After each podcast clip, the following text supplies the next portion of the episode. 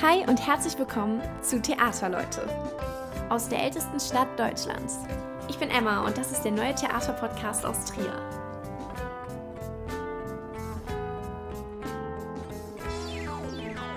Hi und herzlich willkommen zurück zu einer neuen Podcast-Folge. Schön, dass ihr mit dabei seid. Ich sitze mal wieder hier auf der Kartäuser Probebühne des Theater Trier und mir gegenüber mein heutiger Gast. Heute ist Kim Langner mit dabei. Kim wurde 1986 geboren und studierte in Paris Schauspiel und Theater. Mittlerweile ist sie als Schauspielerin, Regisseurin, Autorin und Übersetzerin tätig. Am Theater Trier kennt man sie beispielsweise aus dem Stück Auf und Davon sowie durch verschiedene Inszenierungen wie Intramuros, Der Zauberer von Oz oder Alice im Wunderland. Aktuell inszeniert sie das Musical Emil und die Detektive, das am 10. Juni im Theatergarten Premiere feiert. Ich freue mich sehr, dass Kim heute hier dabei ist und wir gemeinsam über ihre Arbeit und ihre Leidenschaft für das Theater sprechen. Hallo Kim, schön, dass du da bist. Hallo, ich freue mich auch sehr, dass ich hier sein darf. Geht's dir gut? Ja, sehr sogar. Was hast du so gemacht heute? Ich habe viel geprobt. Also ähm, ich glaube, mein Vormittag bestand eher aus Orga. Das ist im mhm. Moment ein großer Teil meiner ähm, Regiearbeit. Aber ähm, am Nachmittag durfte ich ein bisschen proben, zumindest mit den SchauspielerInnen, die Zeit hatten für mich. Und jetzt bist du hier. Jetzt bin ich hier, genau. Ja, Kim, du bist als Schauspielerin, Regisseurin und auch Autorin ja sehr vielseitig aufgestellt für das Theater. Ähm, wie hat sich das denn bei dir entwickelt, dass du so viele verschiedene Bereiche parallel machst? Ja, das ist tatsächlich in Deutschland ein bisschen ungewöhnlicher mhm. als ähm, in vielen anderen Ländern. Also zum Beispiel in, in Frankreich oder in Großbritannien oder so ist das normaler als in Deutschland. Das werde ich nämlich oft gefragt. Aber ähm, also, da gibt es wahrscheinlich viele Gründe für. Der erste ist, ähm, ich bin in einem Theater aufgewachsen also mein Vater war halt immer Intendant oder Dramaturg, als ich noch klein war. Und dann als Kind wuselt man da halt mit rum mhm. und äh, lernt dann das Theater von allen Seiten kennen und findet natürlich auch alle Seiten spannend. Und dann hat das viel mit meiner Ausbildung zu tun. Ähm, also die Schauspielschule, auf der ich war, die ist natürlich vornehmlich für SchauspielerInnen, also eine Ausbildung zum mhm. Schauspieler. Aber ähm, nicht nur. Also man lernt alles andere eben auch. Also zum Beispiel Jasmina Reza ist eine Absolventin meiner Schauspielschule gewesen und so. Also man wird zu allem ausgebildet. Und dann habe ich halt sehr früh angefangen, auch am Theater zu jobben, schon als Teenie mhm. habe ich halt als äh, Regieassistentin gearbeitet und äh, ich glaube, seit ich 14 bin, übersetze ich Theaterstücke. Oh wow, das ist sehr ja, früh. Das ist super früh. Das war einfach eine super Einnahmequelle. Mhm. Und äh, ähm, natürlich mit dem Vorteil, dass ich halt Französin und Deutsche bin, hatte ich halt mhm. einen ganz klaren Vorteil. Und ähm, ja, also ich habe es mit 14 auch nicht alleine gemacht, ne? Also, mhm. aber angefangen. Und genau, so kam das dann so nach und nach. Ja.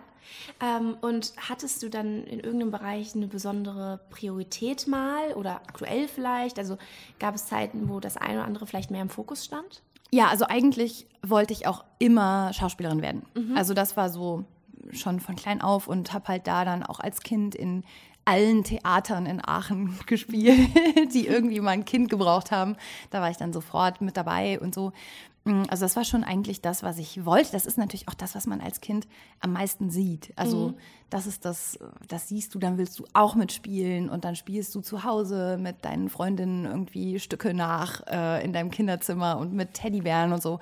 Und ähm, genau, oder schreibst dann welche. Aber es war halt dann schon, ich wollte schon vor allem Schauspielerin werden und ähm, habe da auch die meiste Energie reingesteckt. Und sagen wir mal, alles andere ist dann so mit mir passiert. So, also die Übersetzungen sind so ein bisschen passiert. Da bin ich reingewachsen. Ähm, die Regieassist erst Regieassistenzen und danach ähm, die Regiearbeiten oder ähm, meine die Stücke, die ich geschrieben habe. Das ist dann alles irgendwie hat sich dann ergeben. Ähm, genau, ich glaube, so kann ich es am besten erklären. Ja, verstehe.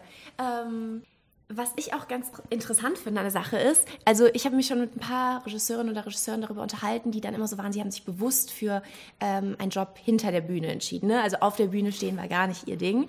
während andere natürlich das irgendwie auch vielleicht parallel machen oder erst durchs Schauspiel zur Regie gekommen sind.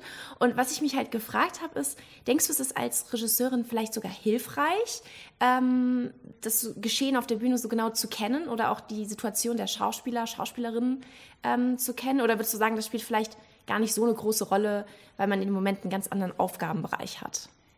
Also ich persönlich finde, es ist in jedem Job am Theater immer hilfreich, wenn man auch weiß, was, egal welcher andere Job auch mhm. macht. Also ich habe halt wirklich, wirklich alles gemacht. Also ich war auch schon mal Maskenbildnerin und habe bei den Umzügen geholfen. Also immer wenn irgendwas war, ähm, ich, war ich die erste Freiwillige, die hilft. Und dadurch kenne ich eigentlich alle Seiten.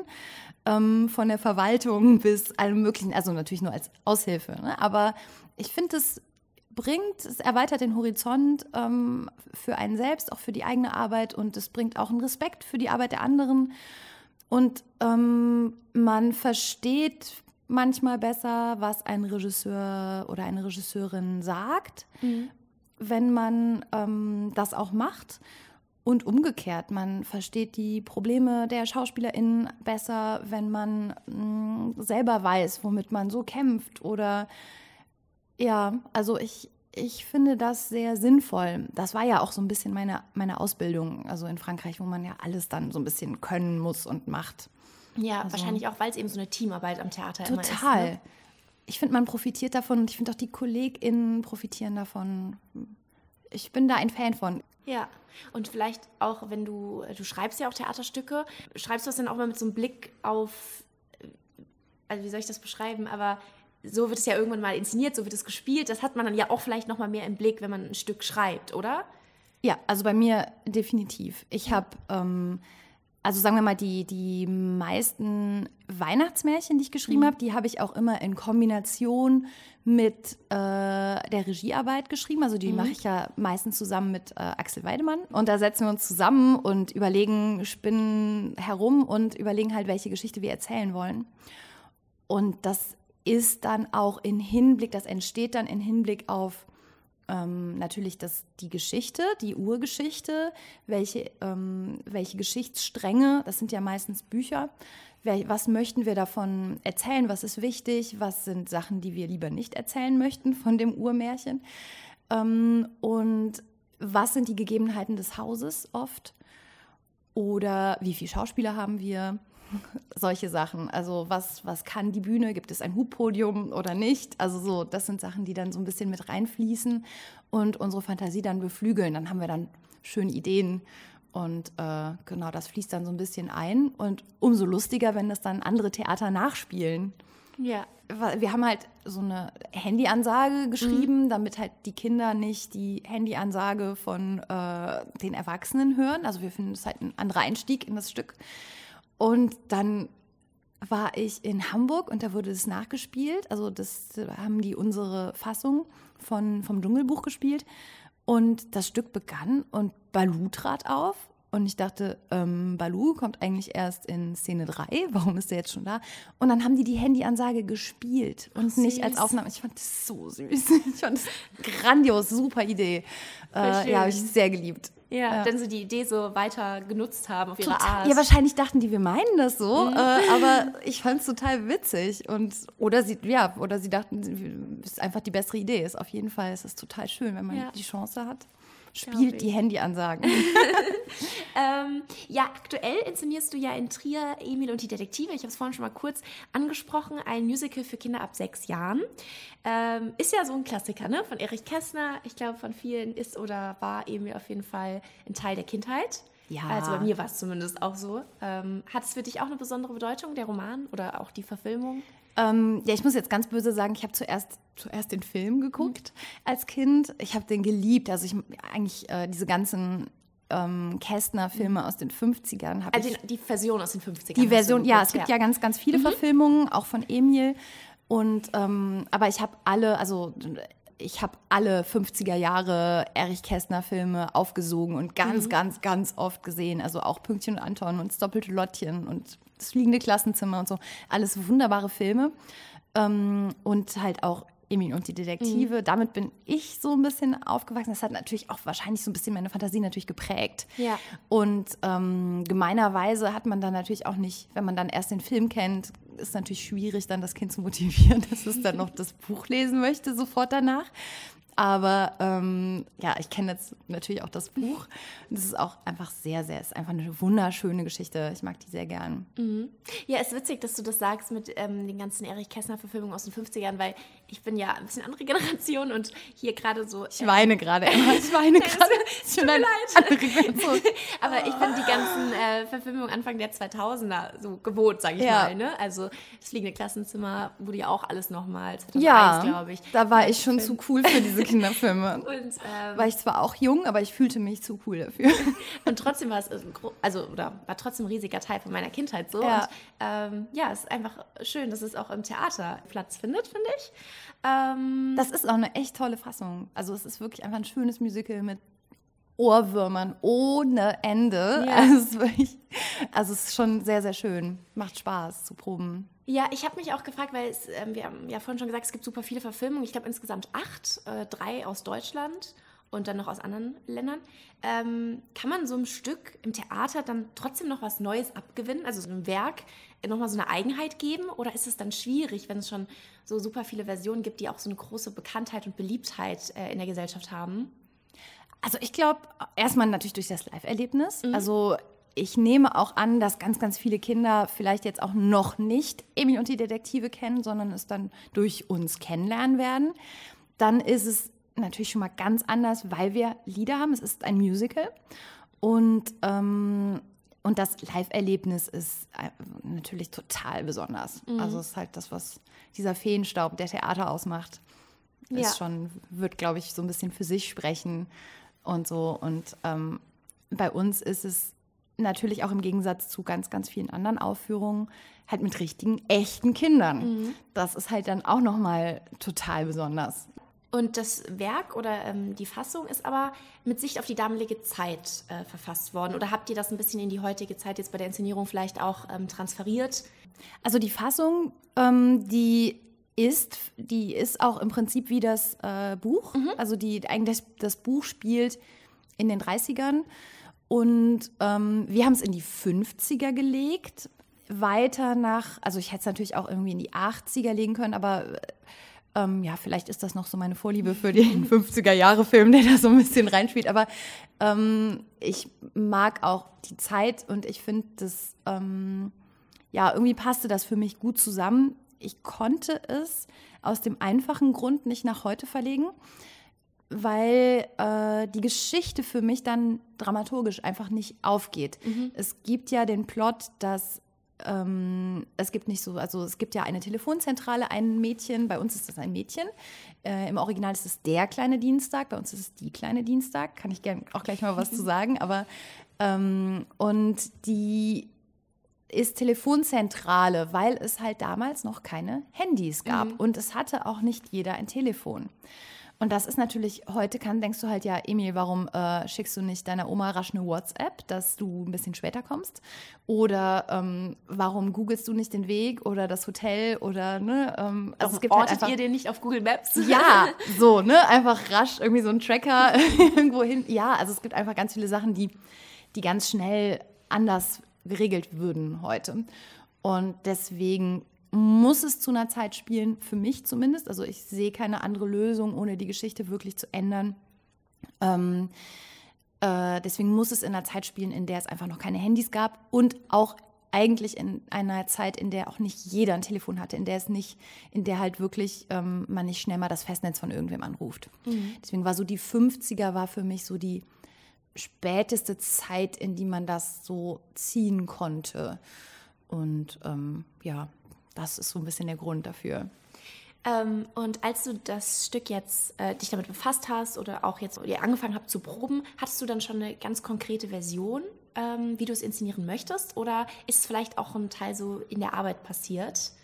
Also hier, mh, mm, sagen wir mal, äh, hier musste ich ganz vieles schon vorher vorbereiten, einfach weil es Kinder betrifft. Mhm. Die haben nicht viel Zeit. Also ich probe mit dem wirklich fantastischen Kinder- und Jugendchor des Theaters. Der ist ich bin so ein Riesenfan. Die sind einfach so großartig. Und ähm, Martin Volz und Carola Erd, das sind die, die quasi LeiterInnen. Also Martin ist der, der äh, Chef des Kinder- und Jugendchors und ähm, Carola die Organisatorin in, im, im Hintergrund. Und was die aus diesem Chor gemacht haben, ist einfach, das ist wirklich fantastisch. Das sind so begabte Kinder, die auch so professionell sind. Also es ist wirklich ein, ein Genuss, mit denen zu arbeiten. Ähm, was kein Genuss ist, ist die Orga, die dahinter ja, steckt, verstehe. weil ich natürlich mit jedem Kind nur vier Tage die Woche proben darf im Moment. Also in den Ferien ändert sich das, Gott sei Dank und ähm, auch nur so und so viele Stunden und dann haben die natürlich tagsüber Schule und dann geht die Schule auch manchmal ein bisschen länger und ähm, dann sollen die aber auch nicht zu spät ins Bett gehen und diese ganzen Sachen. Das heißt, ich stehe vor meinem Probenplan wie so vor so einem Puzzle und ähm, dementsprechend muss ich natürlich total vorbereitet in die Proben gehen. Ich hatte auch Vorproben mit den Kindern natürlich, wo wir dann auch einfach Sachen schon festlegen mussten. Aber natürlich macht, legt man dann nicht alles fest. Also ganz viel ergibt sich dann auf den Proben oder dann hat man irgendwas festgelegt, was auch schon eine gute Basis ist und dann sieht man das und denkt, nee, ich glaube, das und das wird eine viel bessere Idee sein und wird viel besser passen und dann ändert man das halt. Mhm. Aber mh, hm, sagen wir mal, die, die nächste Herausforderung, also als ich das Stück gelesen habe, merkt man, dass es einfach für so ein normales, klassisches Theater geschrieben ist, für so ein Indoor-Theater mit ähm, Gassen, mit einem Off, mit einem Backstage-Bereich, mhm. äh, mit mh, hm, ja so ganz ganz normalen Sachen oder mit wo man halt auch mal ein Black hat oder das Licht mal dunkel werden kann und sowas und das ist wir spielen das ja im Garten. Mhm. Das heißt, ich kann das Licht nicht mal dunkel werden lassen. Also so viel Macht habe ich leider nicht. Äh, es ist halt einfach immer hell. Und diese Sachen, mit denen muss ich halt umgehen. Also da muss ich halt andere Lösungen für finden was einen dann im ersten Moment total beschränkt, wo man dann denkt, okay, ich habe jetzt das und das und das nicht und dann aber auch zu total schönen kreativen Ideen verleitet, die dann, ähm, die mir dann total gut gefallen. Also so, wo wir dann einfach damit umgehen und da dann die Kreativität so ein bisschen angeschoben wird. Das mag ich ganz gerne, aus einem Problem dann eine schöne Lösung zu mhm. entwickeln. Und ihr seid ja auch so ein bisschen wahrscheinlich dann auch hast du vorhin angesprochen, an Kinder und Jugendliche gebunden. Du meinst auch, ihr habt jetzt ein Mädchen zum Beispiel besetzt für eine andere Rolle. Ja, ähm, also ich fand das zum Beispiel, das ist was, was äh, ähm, ich ein bisschen, also aus der heutigen Sicht ist es total schade, aus der damaligen Sicht natürlich auch irgendwie verständlich, aber aus meiner meine feministische Seite finde ich es total schade, dass in Emil und die Detektive in dem, in dem Werk eigentlich ähm, mit der Ausnahme von Ponyhütchen sind es alles Jungs. Und ähm, das finde ich halt so ein bisschen schade. Also es gibt Pony und Ponyhütchen macht ja auch nicht so richtig bei den Detektiven mit, sondern ist halt die Cousine, die ab und zu auftaucht.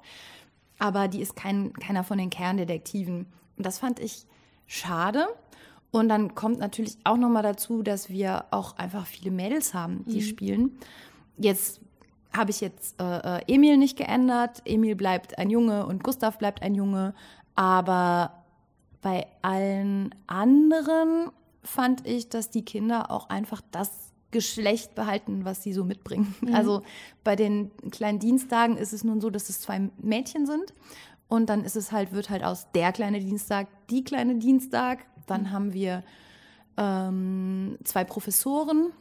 Das eine ist eine Professorin und das andere ist ein Professor. Und ähm, damals war das ja auch so, dass man immer der Professor gesagt hat, ob das jetzt eine Frau oder ein Mann mhm. war. Insofern ist es auch egal. Oder die Bloyers, das ist halt ein Mädchen und ein Junge und die bleiben dann einfach, was sie sind. Mhm. So, also das fand ich, finde ich ganz, ganz wichtig, dass es nicht nur Jungs sind. Ja, voll. So, oder? Nee, ich so auch bisschen, super. Genau, und dann gibt es halt bei dem Restchor, also bei den ganzen Ensemble-Mitgliedern, ist es so, dass das halt dann sehr, sehr, sehr viele Mädchen sind.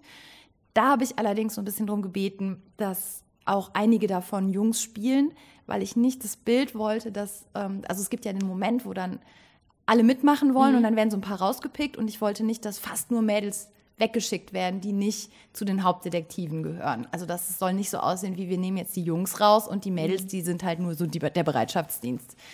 Deswegen müssen da halt, wollte ich das so ein bisschen 50-50. Die kleine Parität in ja. Emil und die Detektive. Nee, Finde ich schön. Das ist auch einfach äh, dem, also heutigen Zeit. Ja, ja, so, so ja. ein bisschen.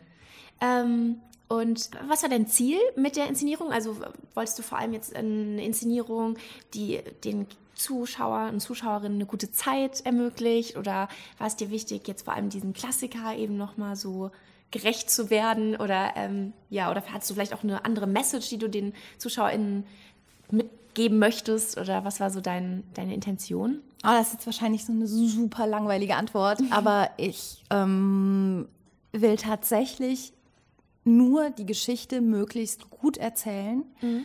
der Geschichte gerecht werden, Kästner gerecht werden. Ähm, ich möchte, dass allen Fantasien auch, also ich habe natürlich meine Fantasie, die, klar, das ist natürlich das, äh, mein Job, aber ich möchte alle Fantasien, die da mit dazukommen, die meines Bühnenbildners, der halt auch mit Dietmar Tessmann arbeite ich seit Jahren, der hat einfach wahnsinnig tolle Ideen und, und eine wunderschöne Fantasie, die sehr gut passt. Ähm, und die, ja, und den, die von den Kindern, von den SchauspielerInnen, das zusammenzuführen, dass jeder das Gefühl hat, ähm, einfach mit diese Geschichte zu erzählen, sich wohlfühlt mit seiner Rolle und ähm, und dass, ein, dass es einfach eine schöne Geschichte wird, in der die, die ähm, allen ZuschauerInnen Spaß macht, die aber auch den Fantasien der Kinder gerecht wird. Also das fand ich jetzt hier nochmal eine besonders große Aufgabe oder eine, eine wichtige Aufgabe, weil es, so wie ich das Theater auch verstehe und die Arbeit mit dem Kinder- und Jugendchor, mhm. ähm, ist die Aufgabe, auch wirklich die mit einzubeziehen. Also das ist einfach was, was dem Theater wichtig ist, dass die Kinder daran wachsen und auch ähm, künstlerische Persönlichkeiten entwickeln und viel lernen. Also ich glaube, die nehmen, ich hoffe, die nehmen viel mit davon. Das ist so ein bisschen so ein Ziel mhm. mit. Ähm, also genau, das ist schon ziemlich viel. Wenn ich dann noch so eine Message mit erzählen möchte, natürlich gibt es die große Message von Kästner, mhm. die für mich da drin ist. Nämlich, ähm, die Erwachsenen haben viel, oft nicht so viel Zeit für die Kinder oder die Erwachsenen kreieren Probleme oder so, also wie jetzt da der böse Herr Grundeis und ähm, die Polizei ist dann nicht so, dass man ihr vertraut, so in dem Moment als Kind, einfach jetzt nicht, weil die Polizei böse ist, sondern weil ähm, Kinder sich oft nicht gesehen fühlen. Mhm. Und die Kinder lösen dann den Fall alleine.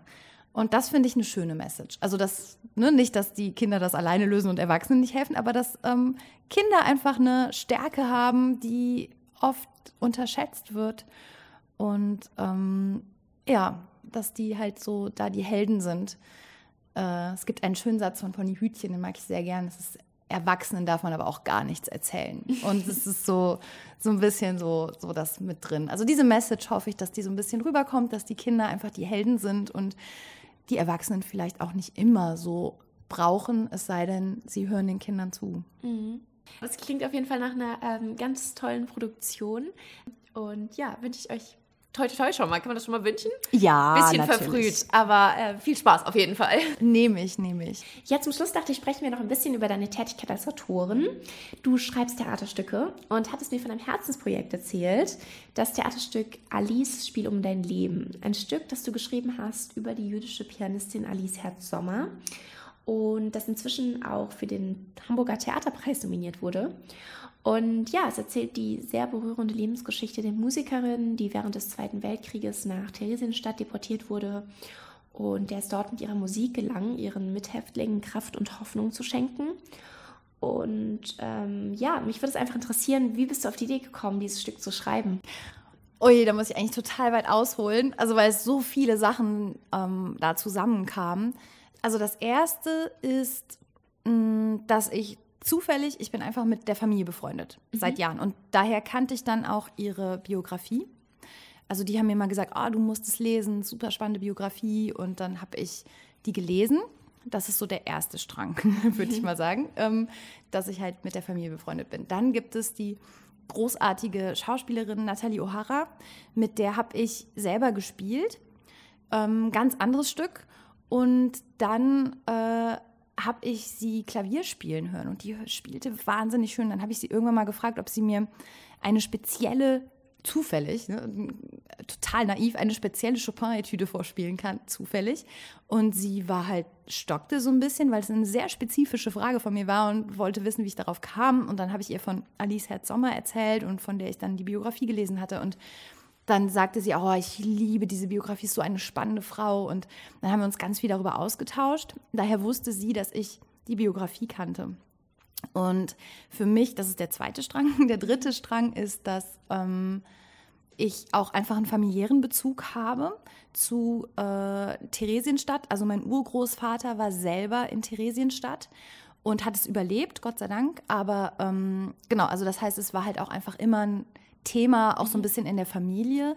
Und habe als Kind schon Biografien von anderen Menschen gelesen, die auch in Theresienstadt waren und so weiter. Also Tagebücher von, von Mithäftlingen und so.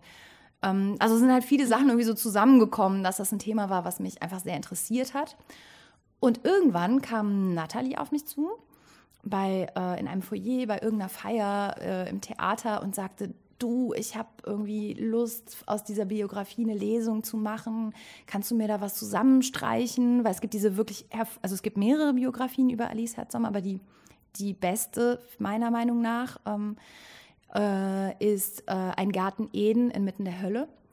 Und mh, mm, daraus wollte sie was lesen und zwischendurch mal so ein Klavierstück spielen und dann wieder was lesen und vielleicht was erzählen so und ob ich jeder was zusammenstreiche. Und warum auch immer, ähm, wahrscheinlich weil ich mich in dem Moment viel mit diesem Theaterstil beschäftigt habe, hatte ich da in dem Moment wirklich so einen der wenigen lichten Momente, die man so als äh, Autorin hat. Ähm, und habe sofort irgendwie dieses Konzept gesehen. Also ich hat, dachte, nee, nee, ich mache dir keine Lesung. Äh, ich mache was viel Besseres. Und habe dann versucht, ihr das zu erklären. Sie hat in dem Moment gar nicht verstanden. Genau, sie hat gesehen, okay, Kim hat eine Idee. Äh, die scheint auch nicht ganz. Ich lass sie mal machen. Ja, mach mal, wenn du weißt. Und so. Und dann habe ich halt ähm, diese Idee gehabt, dass sie das alleine spielt, alle Rollen, also wirklich für ein Theaterstück alle Rollen alleine spielt und ähm, dass die Musik mh, mm, ein zusätzlicher mh, mm, dramaturgischer äh, Spielpartner ist das falsche Wort, aber dass da, wo das Theaterspiel an seine Grenzen kommt, die Musik einsteigt. Also dass man da, dass man halt Bilder anreißt und dann auch einfach für sich sprechen lässt und dann einfach nur die Musik da mhm. ist und, und sie am Klavier und dass man das halt kombiniert. Also alle Rollen plus Klavier und ähm, ja, und das war meine Idee und das war, glaube ich, das, also das, das, äh, was das der Auslöser dann war für den ganzen Rest. Also da in dem Moment habe ich einen Stein ins Rollen gebracht. Also Nathalie wusste überhaupt nicht, was sie dann erwartet ähm, und ähm, war aber total, hatte total Lust dann da drauf. Und dann hat sie das möglich gemacht. Also es, ist, es erzählt die Geschichte von Alice Herbsommer, das Stück. Es ist biografisch. Ja. Du hast ja auch die Biografien so als Vorlage genutzt zum Teil, ne?